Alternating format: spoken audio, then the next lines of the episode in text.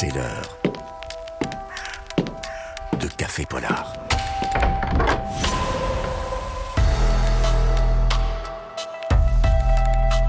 Catherine Fruchon-Toussaint. Jean-François Cadet.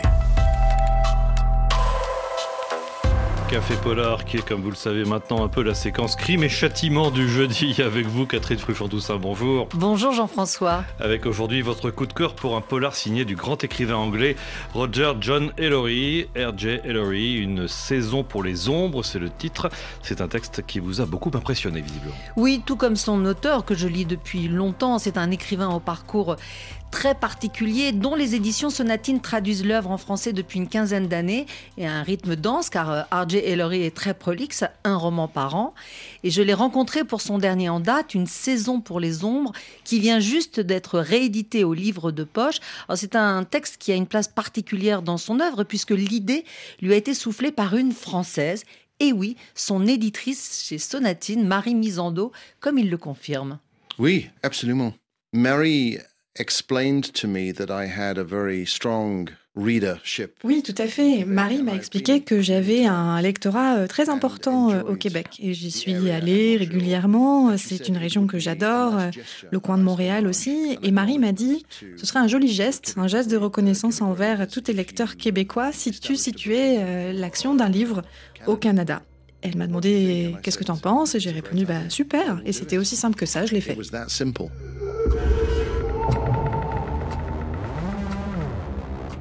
On est donc dans un polar qui se déroule, Catherine, dans le grand nord du Québec. Dans la ville imaginaire de Jasperville, mais qui ressemble comme deux gouttes d'eau aux cités minières qui existent dans cette région et où l'auteur met en scène des années 70 à nos jours une série de meurtres sordides qui visent des jeunes filles que l'on retrouve tuées à quelques mètres de leur maison dans la neige et dans le froid, puisque là-bas l'hiver dure longtemps et pendant 30 ans l'affaire reste irrésolue. Alors qu'est-ce qui vous a frappé dans ce polar, Catherine? L'ambiance, les personnages, le mystère? Tout à vrai dire, parce que l'écriture est formidable, angoissante, mais là où on a vraiment la chair de poule, c'est quand l'enquête commence à envisager que c'est l'œuvre d'un démon, un Wendigo, qui est un personnage mythique de la culture amérindienne, mi-homme, mi-bête, et qu'il y aurait une sorte de malédiction sur ces terres canadiennes volées aux premiers autochtones. Du coup, ça peut faire aussi penser à Shining de Stephen King. J'en ai parlé à R.J. Ellory pour savoir ce qu'il en pensait.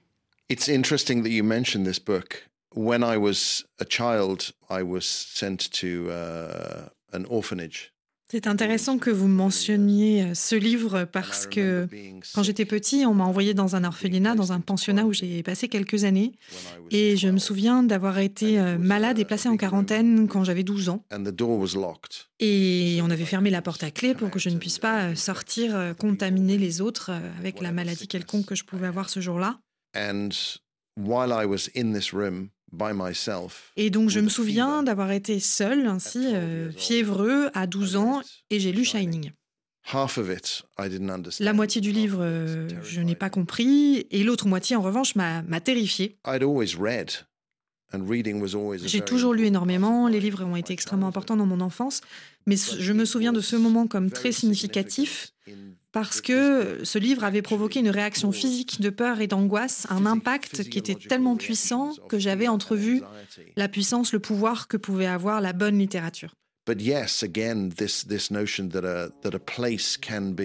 Et en tout cas, encore aujourd'hui, cette notion d'un lieu qui serait habité, d'un lieu qui serait hanté par une présence euh, surnaturelle.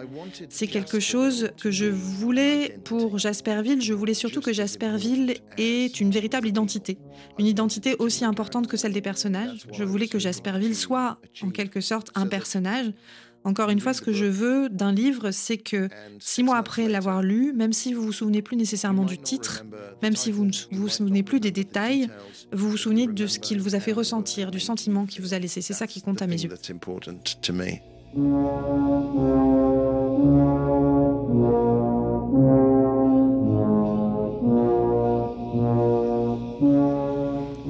Visiblement, Catherine, une saison pour les ombres porte bien son titre. On est dans un polar, en fait, aux, lisières du fantastique et qui fait vraiment froid dans le dos. Hein. Et qui est aussi très déchirant car il raconte la relation entre deux frères, l'un qui est parti à 18 ans de Jasperville car il n'en pouvait plus de cette ambiance étouffante, de ces crimes en série qui ne s'arrêtaient pas, d'autant plus que sa propre sœur en a été victime, et l'autre frère le plus jeune qui est resté pour s'occuper de ses parents, mais qui a été maltraité, qui est devenu à moitié fou et qui au début du roman est arrêté et mis en prison, d'où le retour de l'aîné Jacques.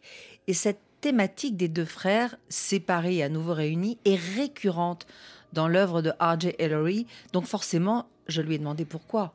Yes, I think I like to write about relationships that are familiar. Oui, ce que j'aime, c'est écrire sur des relations, des rapports qui me sont familiers.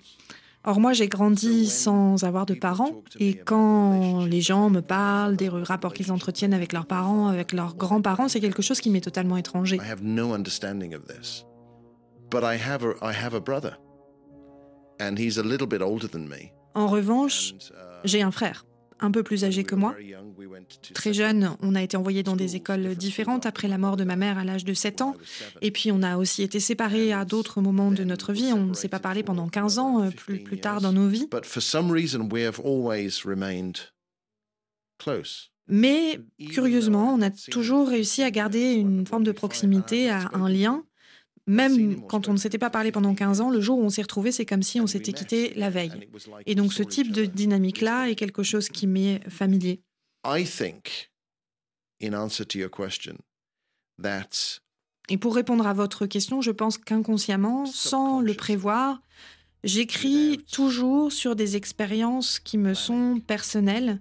Je pense que la façon dont j'écris a toujours un lien avec le regard, le ressenti que moi j'ai par rapport euh, au monde, mais c'est seulement plus tard, quand un lecteur me le fait remarquer, quand on me pose la question, que je me rends compte que ce que j'écris reflète d'une certaine façon mon vécu à moi.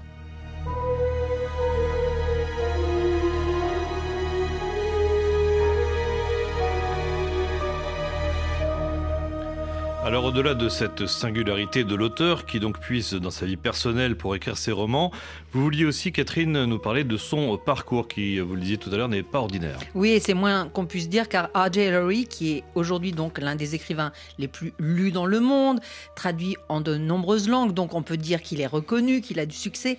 Eh bien, figurez-vous que quand il a commencé à écrire, il a essuyé plus de 600 refus d'éditeurs. Ah oui. Et ça, je voulais que toutes celles et tous ceux qui nous écoutent et qui écrivent ne se désespèrent pas parce que s'ils ne sont pas publiés, eh bien, c'est ce que nous dit R.J. Ellery, il faut continuer et il va nous dire dans quelles circonstances.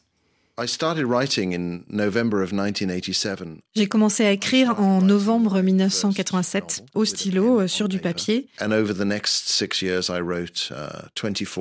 And over the next six years, I wrote 24 novels. Et dans les six années qui ont suivi, j'ai écrit 24 romans, qui ont été tous refusés. J'ai dépensé énormément d'argent, des milliers de livres en photocopie et en frais de poste à l'époque, hein, c'était avant Internet. But then in, in 1993, I stopped. Et puis en 1993, j'ai laissé tomber, j'ai abandonné l'écriture pendant huit ans. And started again the day after 9-11.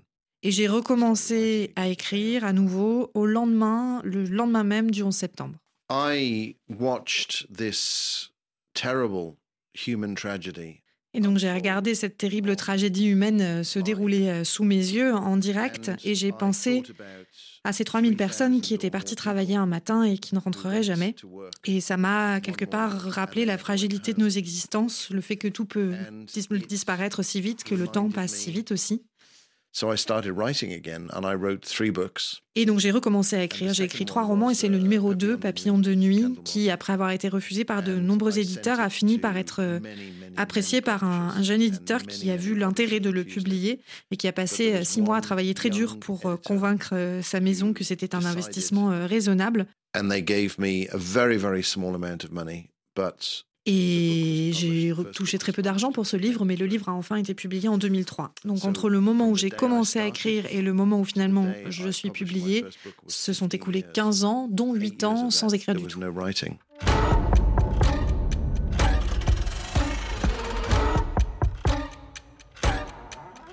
Voilà un beau message d'espoir pour tous les écrivains en herbe. Je rappelle donc que le roman Une saison pour les ombres de R.J. Ellery vient d'être réédité au livre de poche et que d'ici à quelques semaines, le mois prochain même, arrive un inédit aux éditions Sonatine sous le titre au nord de la frontière.